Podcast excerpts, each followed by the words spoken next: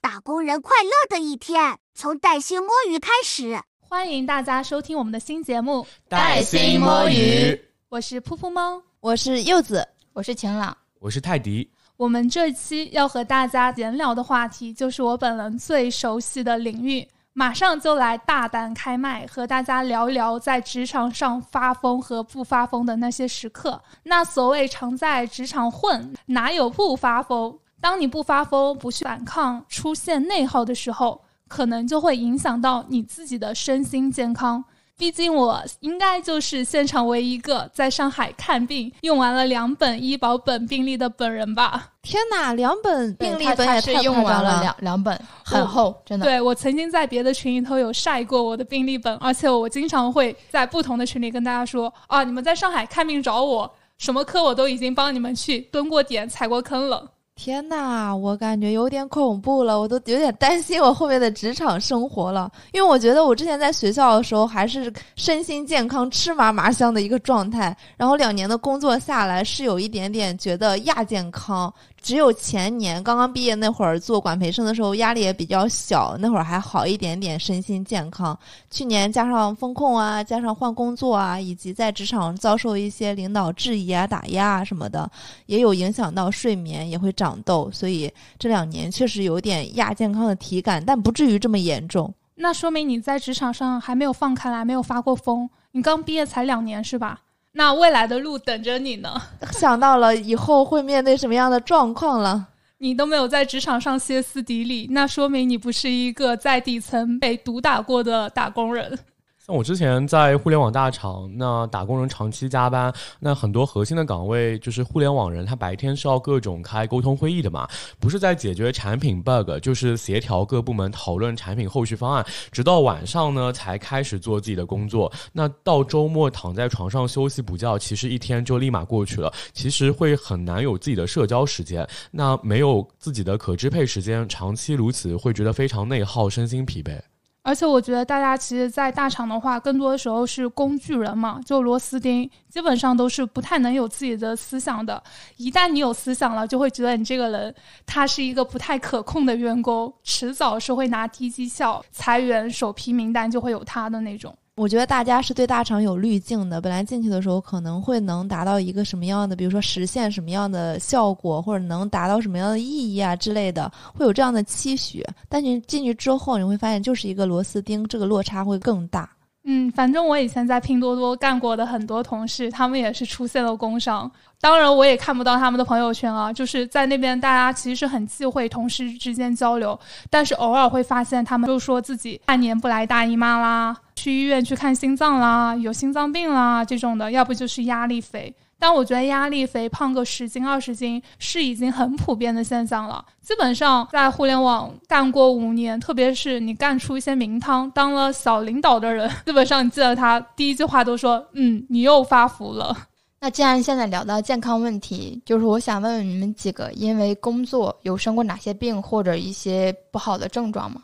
那我就先来说一个印象最深的吧，发生在二零二一年年底。因为我的一个好朋友他是老师，他学校就会给每个老师每年送一次的体检。知道我身体总是会出现各种各样的毛病，所以他就把这个体检卡送给了我。我当时是十二月份去做的体检，就是我在体检的时候被超声的医生现场提醒了，他觉得我胸部就有一个肿块很大，他还让我自己去摸了摸，就是可以滑动的那种。甚至就是我那天做完检查之后，我回到公司，我有让我关系很好的女同事也摸一摸，她说：“天哪，这个东西真的很大了。”后来我去医院复查了，发现它是一个十二乘以十毫米的一个个头非常大的这样的一个肿块。大部分的女生她们的胸围都是 B cup 以上的嘛，但是我可是 A 减这样的一个配置，就是完全没有胸的一个人，我胸上还长了一个非常大的一个肿块。然后我也复盘了一下，我二零二一年。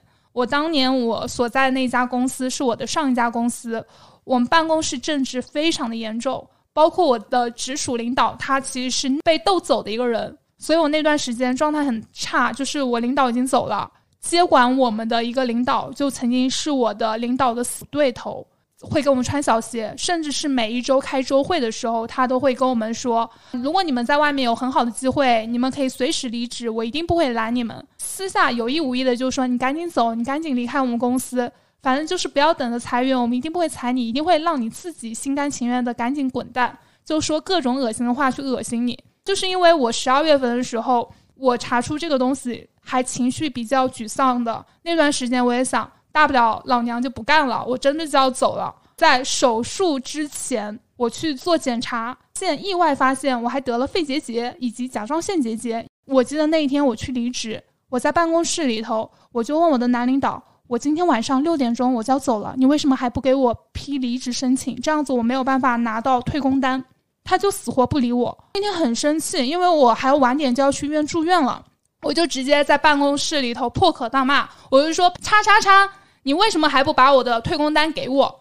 所有同事都出来来看我了，然后他就是死活就不跟我沟通这件事情，导致我后来就在办公室里发疯了。啊，后来就是第二天顺利去做了手术，但是这个疤虽然说是一个微创手术，但是这个疤永远留在了我胸口，到现在也没有好。我是因为之前手阳的时候就难受嘛，我不是咳嗽，就是感觉肋骨这儿感觉要断了嘛，然后就去医院检查，然后医生说就拍了一个 CT 嘛，医生说是有肺结节，他可能见多识广，就觉得这不是什么大问题，但是他还是提醒我就是不要生气，因为觉得可能就是。大多数还是因为这种情绪问题导致的一些问题，而且作为女生的话，就容易有一些妇科疾病嘛，比如说一些小叶增生啊、乳腺增生这类的。所以我觉得，尤其女生的话，在职场里就是不要憋着自己，就忍一时卵巢早衰，退一步乳腺增生。所以现在为了我自己的健康的话，我还是选择发疯。而且因为我是白羊座，我又不是绵羊座，所以他们每次来惹我的时候，我都会直接回怼回去。对，而且我底下的人我也会护着。我可以说他们，你不能来说我的人，我是这样的。那你还是一个挺好的领导，可是我没有遇到你这样的领导。那我怎么样？我我也要离职了，我马上就离职了，周周五就解放了，然后飞去香港玩一趟。先，那你说到这个的话，我就想起我曾经也在职场上怼过的女领导，我就现场也是跟她拍桌子，她也跟我一起拍，然后我们俩就互拍。然后拍比谁的嗓门大是吗？他他是白羊座哦，对啊，当然就是我那天真的就是情绪很差，而且我当时就想跟你吵完，我就是奔着要离职要走的这样的一个状态。是在我的上上家公司，我刚进去的话，我就拿的工资很少，但我事情特别的多，而且我周末都要上班。我当时就是每天都腹泻，我还请假去医院看过好几次病呢。后来就是得知这个病应该叫做肠应激综合症，然后还有痔疮，就很尴尬，因为要长期坐在办公室里久坐的话，我感觉很多人其实都有这种问题的，就是没办法避免。就是我那个领导他自己有点双向。他就跟我说：“你有些东西做的不好啊，PUA 我完了之后，他又来跟我道歉，说我不是觉得你做的不好，只是我对你的期望很高，我希望你能够做的更好一些，希望你做这些事情能够帮助你更快的成长。”这不是柚子的领导吗？那我也遇到过同款女领导，就是 PUA 啊！啊，我钱没给到位，让你活做了很多。对啊，就绑架你说为了你的成长，然后让你干这么多活。当时他就让我一个人去参加了一个奖标会，因为我可能在办公室里就是奖标完了之后想休息一下。他一出来，他就跟我说：“你为什么在里面待那么久？你接下来很很多事情没有做，你做不了的话，我们所有人都要陪你加班。”我就跟他说：“这个事情不是我一个人可以做完的。”我现场就跟他拍桌子，然后两个人在里面互怼。跟他吵完了之后，我就跑到楼下的药店去买了一瓶逍遥丸。并且我想着，如果他明天来找我谈话，我就要跟他说我要离职。结果他没有来找我。呃，逍遥丸的话，它其实是能够疏肝解郁，就是有有的时候你脾气很大的话，你的肝肝就会不好。然后疏肝解郁的话，这个是一个中成药啊。虽然说我曾经不相信中医，但是我也买过中成药，因为有人说吃了逍遥丸就跟人如其名一样的会变得很快乐、很逍遥，所以我就买了。然后那段时间，我就天天吃逍遥丸，天天心里跟我们的白羊座女领导掐架，然后等着她把我给 fire 掉，直到最后我又忍了一个多月，他都没有 fire 我，我主动提了离职，正好也碰上了疫情。说到这里，我就想到一句话，就刚刚提到的什么“退一步乳腺增生，忍一时卵巢囊肿”，知道吗？它还有后面两句，也是网上说的。叫骂一顿海阔天空，打一顿延年益寿。对，是的。然后我要补充的一点就是，我离开了那家公司之后，我从此再也不腹泻了，连我的慢性胃炎都好了很多。我怎么怀疑是你同事偷偷在你的水里面放了乌梅汁之类的东西啊？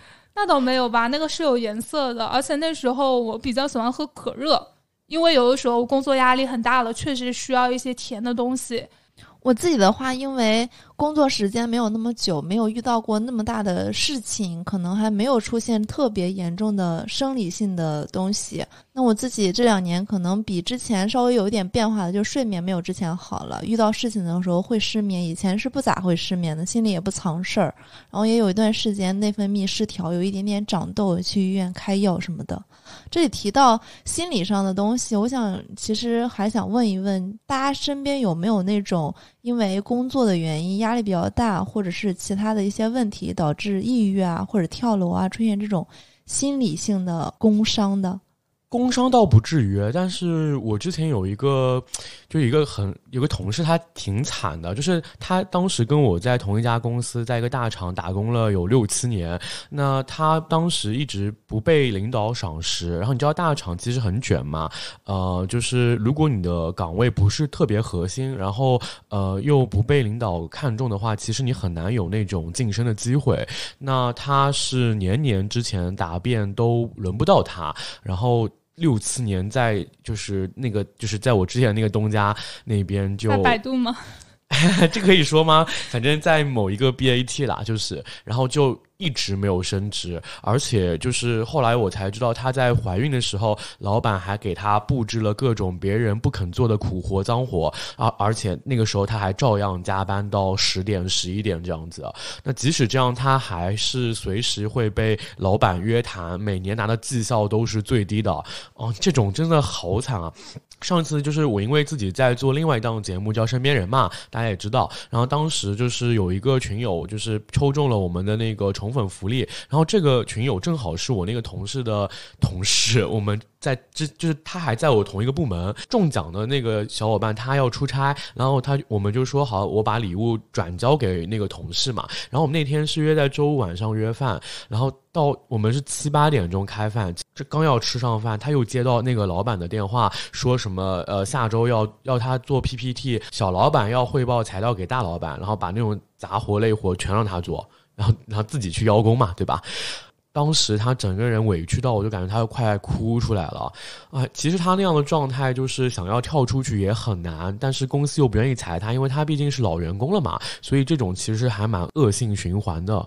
对这种，我觉得这个有点温水煮青蛙，就是这种。如果他很内耗，对我是建议他要换地方的，因为这个类他在这个公司也没有得到成长。如果他不尽快换到一个新的环境，后面他其实也没有什么优势了。但他已经就是年纪也摆在那边，而且就是呃一直绩效最低，你也很难跳啊。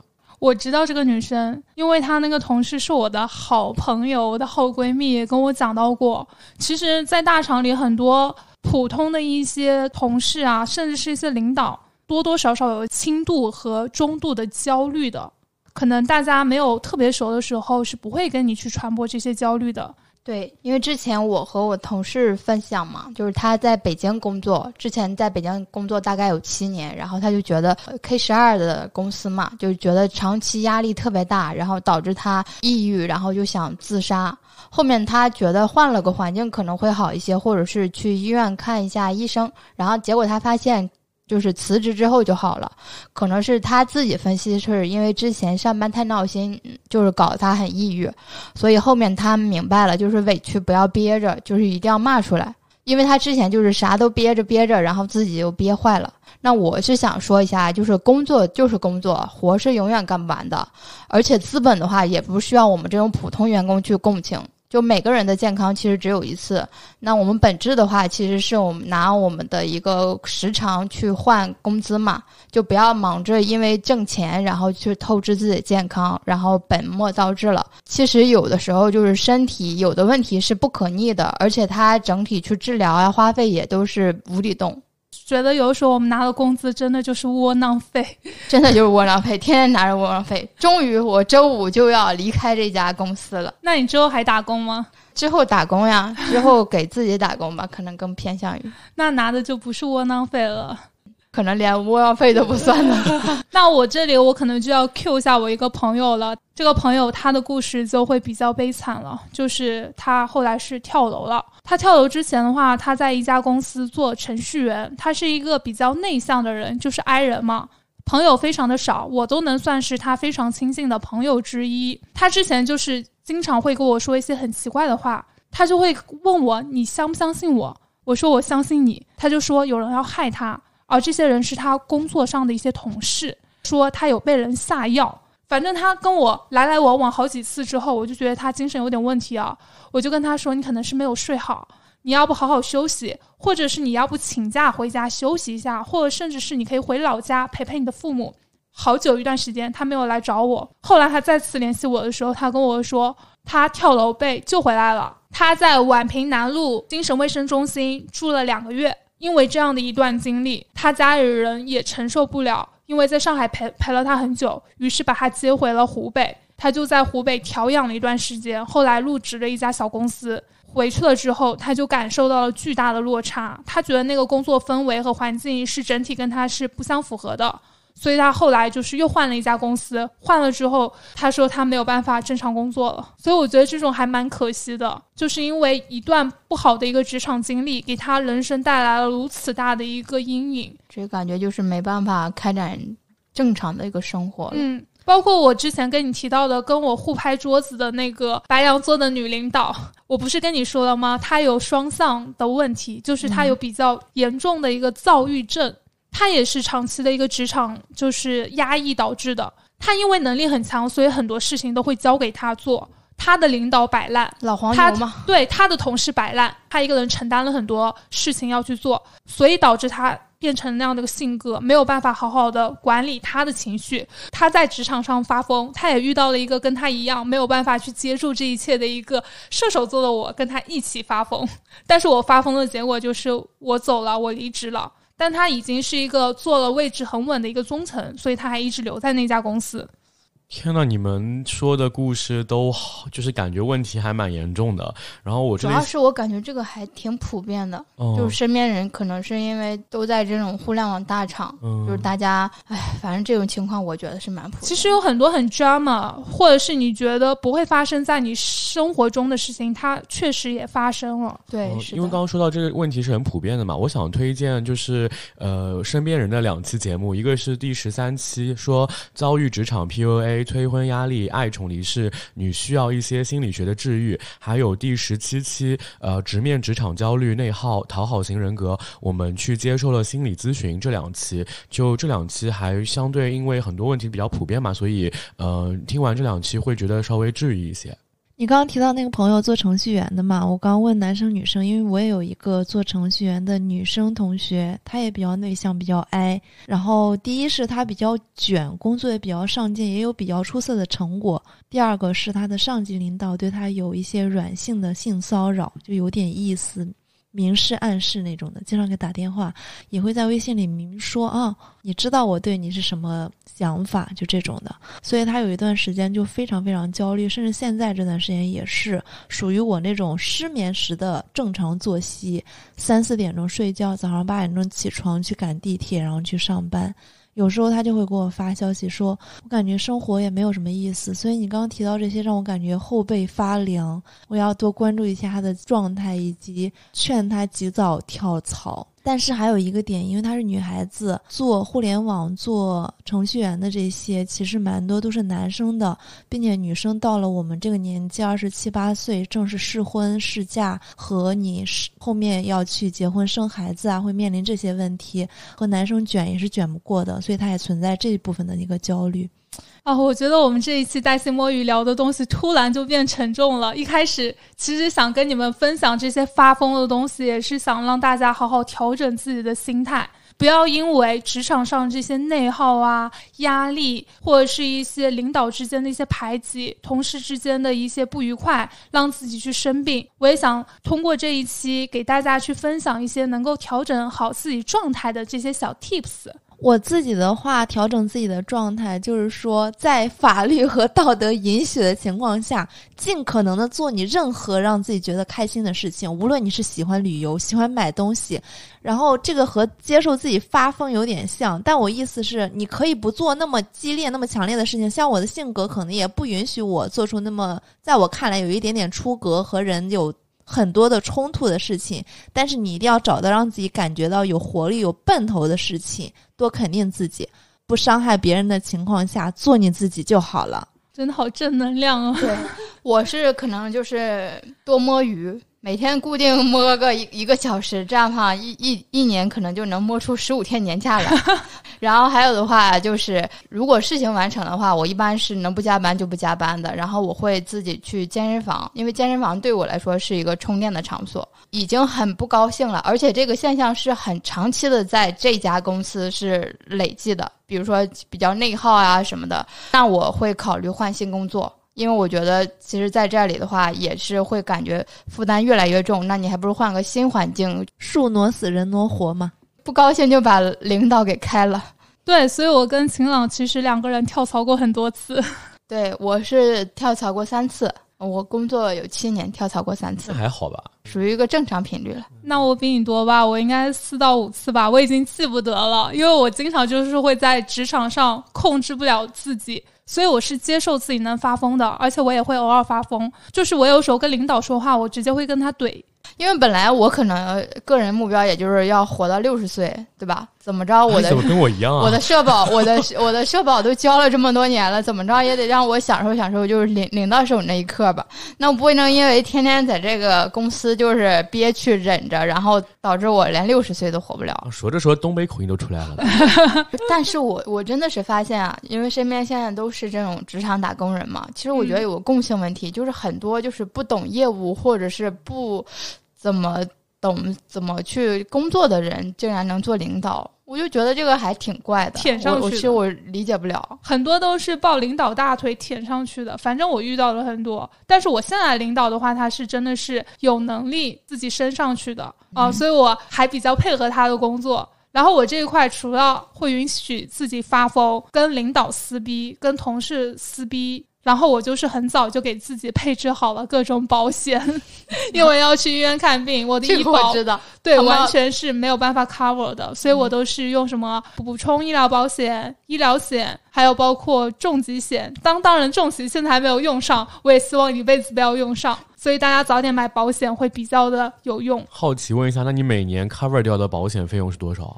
我每年交的保险要一万一千块钱左右。但是我之前赚回来了，我之前做了两次手术，因为如果你只是门诊的话，很多都是报不了的，除非你是补充医疗保险。对，说到这里的话，我想说一下，如果公司给你买了补充商业医疗保险，然后你如果去看门诊的话，记得把一些发票给打印出来，这样的话去报销的时候就是拍你的那个病历本儿，然后还有发票就可以进进行一些报销。我是觉得，其实人生路上总有那么些迷茫、失意、徘徊、焦虑的阶段，所以其实你可以从一些哲学类或者心理类的书籍里面去找，就是从前人的经验里面去找到一些答案。嗯，可能在你突然遇到瓶颈的时候，哎，突然看到某一某一些话或者某一段文字，哎，你会觉得有点豁然开朗。那或者你可以看一些各式各样的小说，像我会比较看悬疑啊、推理啊，然后还有比如说职场小说也是。有一段时间，我记得是可能十年前或者五五六年前是大热门的。然后那个时候我看过一本小说叫《白骨精列传》，白领骨干精英的列传，叫《白骨精列传》。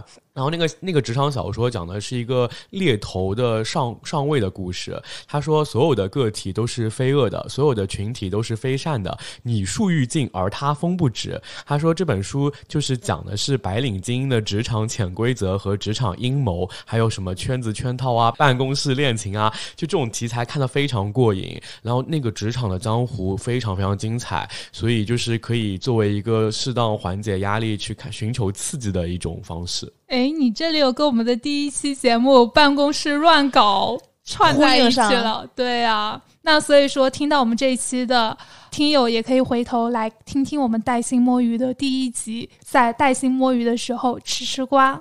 其实说了这么多啊，我又想了一想，不能太乖，也不能太去求那个体面，就应该发疯。对啊，就是你不在职场上发疯，你就要成为一个老黄牛，或者是不是受到重视的那个人。我最近其实有进步了，有在拒绝了，比如说他的一些不合理的要求，我会拒绝掉。希望我以后用不着，但是真的到那个场上的时候，也希望能够用到今天讲的这些。嗯，好的，那今天我们的带薪摸鱼就跟大家水到这里了。如果大家有同样在职场上发疯的时刻，或者是像跟我噗噗猫一样经常去医院看病的这样的一个经历，也欢迎在评论区跟我们分享。如果对我们的节目非常感兴趣的话，也欢迎大家加我的微信进我们的听友群哦。我们下周再见，拜拜，拜拜，拜拜，拜拜。